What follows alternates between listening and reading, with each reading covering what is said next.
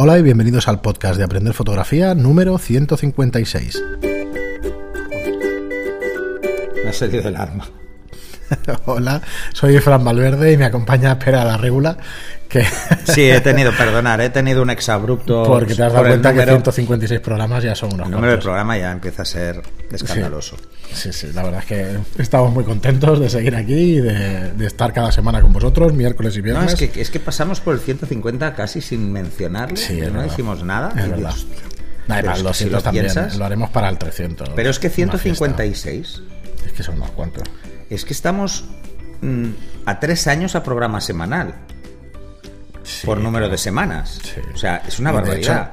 hay podcasts que no llegan ni a la cincuentena. Y son muy buenos podcasts, ¿eh? porque si te dan mucho tiempo. Pero... pero lo piensas y dices, son muchos, ¿eh?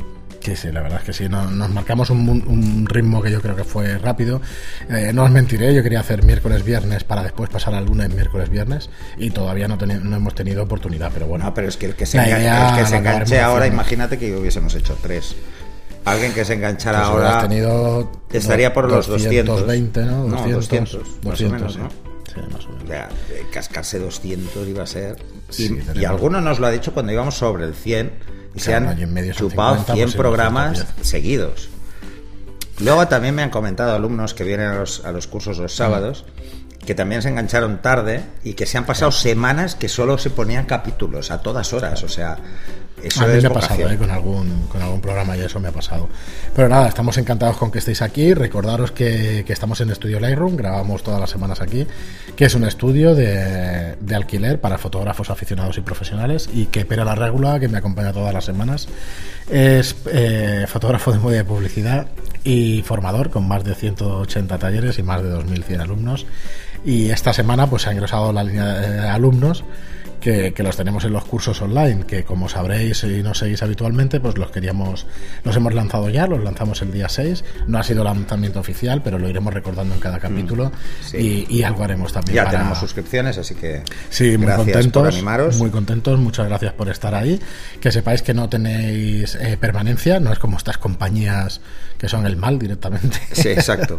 Aquí pues podéis la encarnación del mal. podéis estar un mes, es el mínimo que hay que estar, eso sí que es verdad, que es el mínimo de 10 euros y luego daros de baja o estar seis meses o el tiempo que vosotros queráis. Nuestra labor será pues eh, teneros enganchados ahí con contenido bueno pues para que estéis encantados de pagar la suscripción y ya está.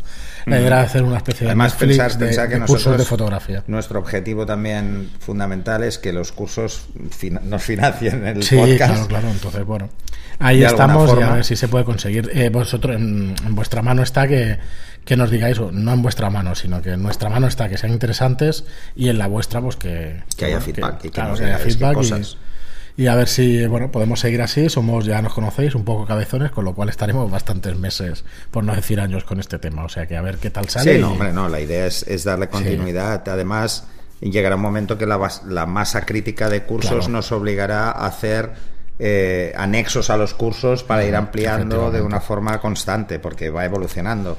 Hoy precisamente estábamos comentando, estamos grabando el lunes, estábamos comentando que ya vamos a tener que meter un anexo para Lightroom, para Lightroom eh, CC 2018 con las mejoras que tenga porque ya, bueno, hoy, le he dado que actualizar porque me he resistido hasta. Sí, pero ya estaba la actualización hacía un par de semanas, me Sí, pero yo me resisto siempre, ¿eh? me espero un poco porque siempre sale un pacho, algo en el último momento y es mejor, esperarse al menos un par de semanas. Bueno, lo de perder fotos o perder catálogos por haber actualizado muy pronto no es tan raro como parece. ¿eh? No, eso pasaba mucho en las primeras versiones, había creo que ya, pero ahora ¿eh? no, no, Yo ya los he migrado todos. Además, hay que decir que os adelanto una cosa de CC 2018. Los catálogos ocupan bastante menos. Estamos hablando de la mitad. O sea, lo que es la base de datos la han compactado muchísimo. Pues eso es muy y eso es una buena idea, sobre todo para los que tenemos catálogos de gigas, que se nota enseguida. los previews no los toca de entrada, no simplemente cambia el nombre del archivo, con lo que, bueno, ahora voy a hacer una serie de pruebas de recatalogación, o sea, de actualización de previews, a ver si también ha mejorado eso. Y si lo ha mejorado eso también va a ser tremendo. Pues nada, ahí seguiremos haciendo cursos, eh, intentaremos llevar el ritmo de uno a dos mensuales. Y claro, si es uno mensual son 12 al año, pero si son dos mensuales ya son 24 cursos, pues más los cuatro con los que empezamos, 28 en un año. Pero bueno, los podcasts nos han demostrado que es imposible acabar la temática. No, eso está claro, eso, vamos, porque por mucho que queramos enseñaros, en dos, tres, cuatro horas que puede durar uno de estos cursos, es que es una sesión de fotografía. ¿Cuántas sesiones puedes hacer distintas en un año? Evidentemente. O sea, además pensar una cosa, aparte de los cursos, que los cursos sí que tienen eh, una forma de plantearse que son 10 lecciones, etcétera. Luego estarán los anexos a cursos o ejercicios, que esos serán puntuales. por, ejemplo, eh, pues, pues, haremos uno específico de cómo retocar un tipo de foto. ¿eh? Pues ya está. Pues ese será un tip. Yo entiendo que serán muy pedidos también más adelante y eso cuando veáis lo que vamos haciendo, el tema del retoque y eso, que probablemente pues Jonathan Justicia nos podrá ayudar, es algo que bueno, está un poco hablado. Lo haremos un poco a, medias entre él y yo. El, tema de cómo iluminar un bolso, ¿no? Pues fotografía de bolsos, fotografía de zapatos, que tú sí que eres un experto, pero lo has hecho un montón de veces y al mm. final. No, el, tema yo creo que estas cosas prácticas son las interesantes realmente, Sí, sí. O sea, aparte de que tengamos los cursos de iluminación, y luego cuando entremos en otros tipos de curso, pues también haremos uno de, boudoir, haremos uno de flash de zapata, tanto en interiores como en exteriores. Iremos haciendo de todas las temáticas que mm, los que seguís la trayectoria de cursos que hemos montado, pues lo veréis. pensar que, aparte de querernos vender diciéndoos esto y eso, que lo que pedimos es feedback de a ver cuál es más interesante para vosotros que hagamos. Porque, sí, sí, Si no, Sobre todo es la idea es llegar a la gente que no puede venir a los presenciales, dándoles eh, el mismo contenido y que se lo puedan gestionar a su ritmo. Esa es la idea. Muy bien, pues ya nos hemos pasado otra vez pero bueno, de, no nos gusta hacer mucha publi, pero yo creo que lo merece la ocasión y que por lo menos que estéis informados. No, y, cualquier duda que tengáis al respecto la lanzáis, ¿eh? o sea, eso no os cortéis, ya sabéis que aquí pues nada, espera, eh, para la semana que viene tenemos varias preguntas y, esperamos tener algunas más para un programa. Sí, pensar que grabamos el lunes, por eso hemos decidido. Porque entre lunes y martes siempre tenemos muchas más preguntas. Que, Entonces, hemos decidido esta semana, que estamos a viernes, pues hacer los ajustes en cámara también mm. de la Canon 5D Mark III, pues una de las cámaras, como hemos comentado en otros episodios, más de vendidas, las más vendidas ¿vale? de, Canon. Bueno, pues vamos al lío. Venga. Eh, las funciones personalizadas, ¿eh? lo mismo que hemos hecho con los dos anteriores las dos anteriores cámaras, la, de Canon y la de Nikon, pues vamos a hacer lo mismo con esa, con la Canon EOS 5D Mark III. El primero es un parámetro que ya he hablado en los otros dos, que es el, aumento del nivel de exposición, no le voy a dar más vueltas, un tercio de punto, nunca un medio, por un tema de precisión. El, tenéis el, el, siguiente parámetro que es el incremento de ajuste de sensibilidad ISO, lo mismo, un tercio de punto para que tengáis fracciones de ISO, para que tengáis entre 100 y 200, pues tengáis 125 y 160. El siguiente es interesante, el tener el, el, cancelar el ahorquillado automático. Si lo canceláis, eh, si lo tenéis activado, cuando apaguéis la cámara se cancelan los ajustes de ahorquillado y de la horquillada de balance de blancos. O sea, si habéis hecho algo, se quitan. Si lo tenéis desactivado, pues no se cancelan Así que ojo con esto. Mejor cancelarlos porque si apagáis la cámara porque queréis cambiar la batería, sí que es un problema que los perdáis. Pero si apagáis la cámara y otro día vais a hacer fotos, como no os acordéis que esto lo teníais así, pues os va a quedar mal. O sea, eso ya de entrada, ¿vale? La secuencia del arquillado. Esto es un parámetro que apareció en, las, en la Mar 2, si no recuerdo mal eh, que ya estaba en la 1 de Mark 2, creo, venía de estas cámaras, es variar la secuencia del ahorquillado. Es decirle, pues mira, por defecto es primero haces cero, luego haces más, luego haces menos. Bueno, pues aquí podéis hacerlo con, en el sentido lógico, que es primero menos, luego cero, luego más. O al revés, primero más, luego cero, luego menos. Lo, iba a ir a buscar, pero no vale la pena. Lo tenemos aquí también en el manual de Mar 2, pero yo diría que ya. Ya estaba, ya, estaba. Eh, eso es muy importante. ¿eh? Luego el número de disparos de ahorquillado. Hasta la Mar 2 era, el máximo eran 5 y en la 1DS apareció 7 y aquí lo han puesto. O sea, hacer un ahorquillado de 3 disparos es lo lógico, lo más normal, lo que más se utiliza.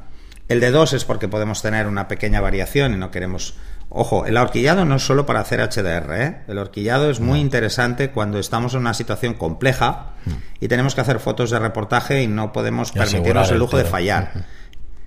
Pensar que el ahorquillado está asociado a la ráfaga. Si tenemos una ráfaga, solo va a disparar el número de fotos que tenga el ahorquillado. ¿Cuánto permite? Eh, ¿Esta, la Mar 3? Hasta 7. Hasta 7, vale. Yo recuerdo en la, D4, en la D3 y en modelos de Nikon hasta 9, mm. 11. Sí. Era una barbaridad. Eso es una barbaridad. O sea, de hecho, 7 me parece mucho. Claro, ¿7 cuántos pasos son? Eh, no, depende, porque tú le puedes decir cuál es la desviación que hay en el ahorquillado. Puede ser a un tercio.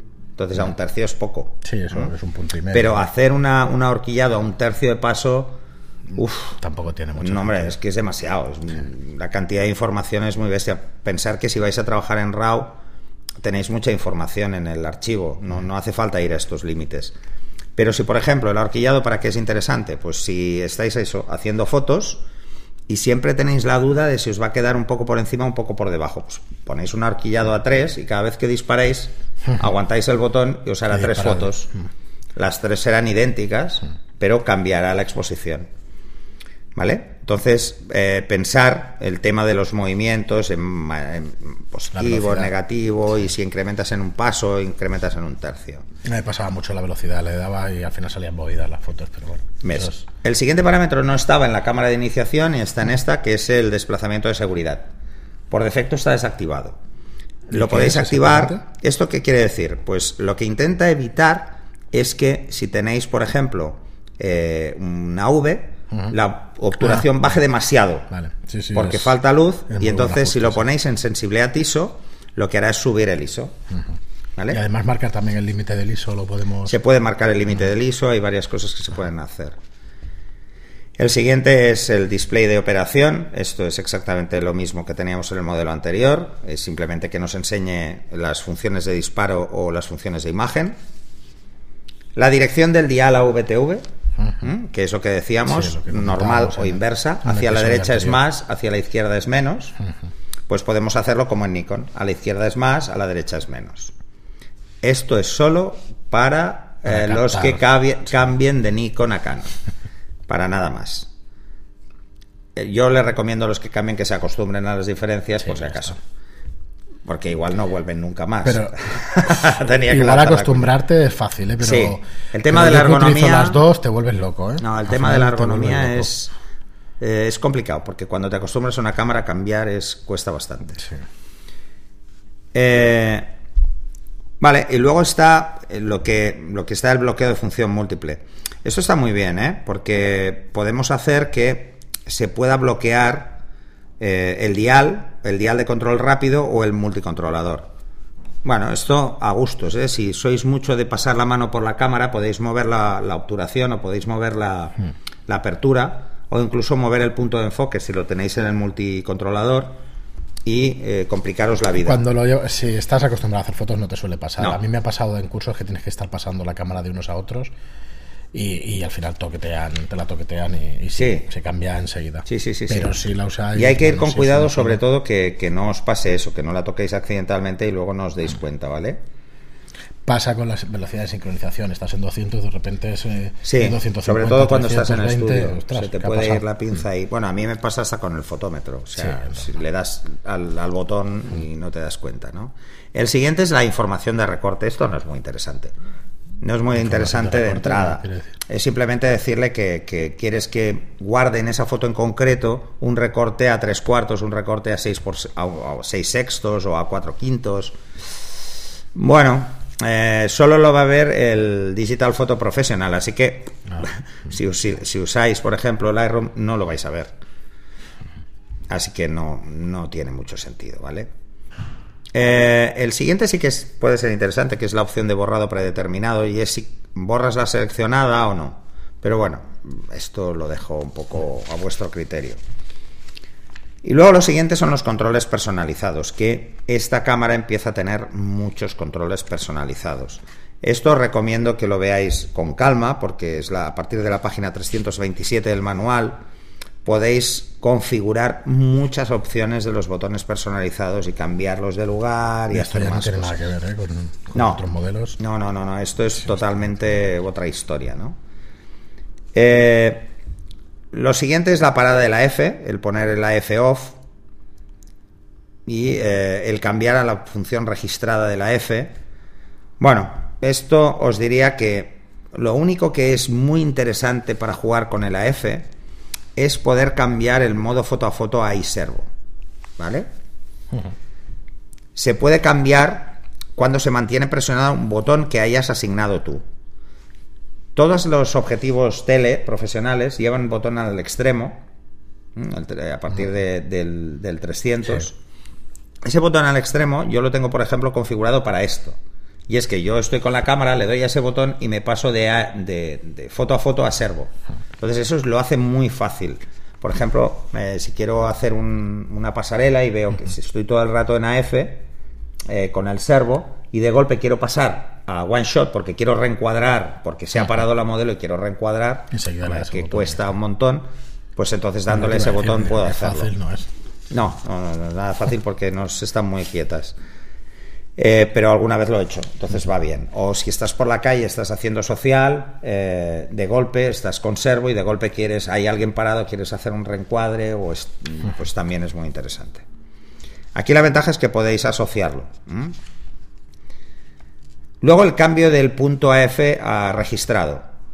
Aquí hay dos opciones. Es poder seleccionar con el multicontrolador el punto de enfoque que vais a usar. Esto es vital que lo hagáis nada más coger la cámara es que con el multicontrolador directo podáis desplazar el punto de enfoque derecha, izquierda, arriba, abajo y si presionáis al centro, siempre se va al punto central. Siempre. y luego que durante eh, los cambios de orientación cambie la posición. Entonces eso también va muy bien. El resto ya son temas de bloqueo y estas cosas, el, como el botón de fel, todo eso que no lo podéis cambiar, que está ahí y ya está, ¿vale? Y por lo demás, ya está. O sea, el resto son los mismos que tenéis en todos los otros modelos. Y yo lo único que os diría es que. Eh, a él, mira, ya para, para, dar el consejo del, del, día y que el que no lo tenga claro nos envíe una pregunta, porque casi seguro que no lo tendrá claro. Y es que os leáis, eh, los que tengáis la 5D Mark III, la página 78, 79. Lo podéis descargar en PDF, no hace falta que busquéis. No, o sea, que os leáis. Que lo tenemos aquí delante, pero. Eh, todo lo relativo con el AF, ¿vale? porque igual eh, os lleváis una sorpresa. Entonces. Eh, ¿Qué quieres decir en el próximo programa? Sí, y así si queréis lanzar alguna pregunta, si algo nos queda muy claro, pues yo encantado. Pero quiero que tengáis muy claro una cosa, y lo he dicho muchas veces, insisto mucho en ello, que penséis la diferencia que existe con los puntos AF de alta precisión, los de cruz doble, los de cruz y los de líneas horizontales o líneas verticales. Vale. Que distingamos marketing de, de enfoque real. Un poco, sí, un poco que esto de tener 63 puntos de enfoque es un poco. Está muy bien. Está fantástico. 61, perdón. Pero del dicho al hecho hay un gran trecho. Porque luego además hay una lista de excepciones que hay objetivos que hay objetivos que no lo hacen. Que no, lo hacen. No digas más, a ver si se lo puedes leer. Sí. Y en el próximo programa que hablemos de Canon, que será la, la 1DS Mark 3, Mark 3, Mark 2, ya no. Además, es que pensar que a partir de esta cámara, de la, de la 5 de Mark 3, hay. Eh, hay selección de AF, pero luego hay zonas de AF. Y entonces están ah, vale, que los de grupo A, los de grupo B, grupo A grupo C, grupo D. No, no, hay diferentes variaciones. Grupo D, grupo E, grupo F, eso parece eh, la Champions, ¿vale? Grupo G, grupo H. O sea, ojo, que hay hasta el grupo H. ¿eh? Y cada grupo tiene excepciones, tiene objetivos que no, lo soportarán.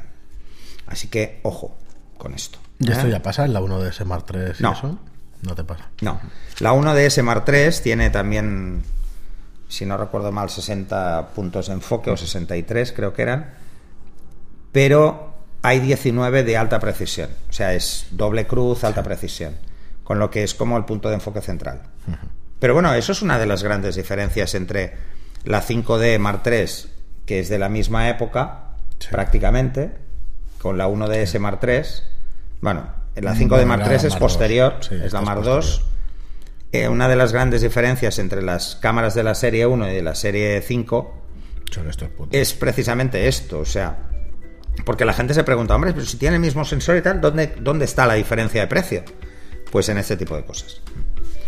En la sensibilidad o la precisión de los puntos AF, en la construcción del, cuerpo, el sellado y la construcción, porque...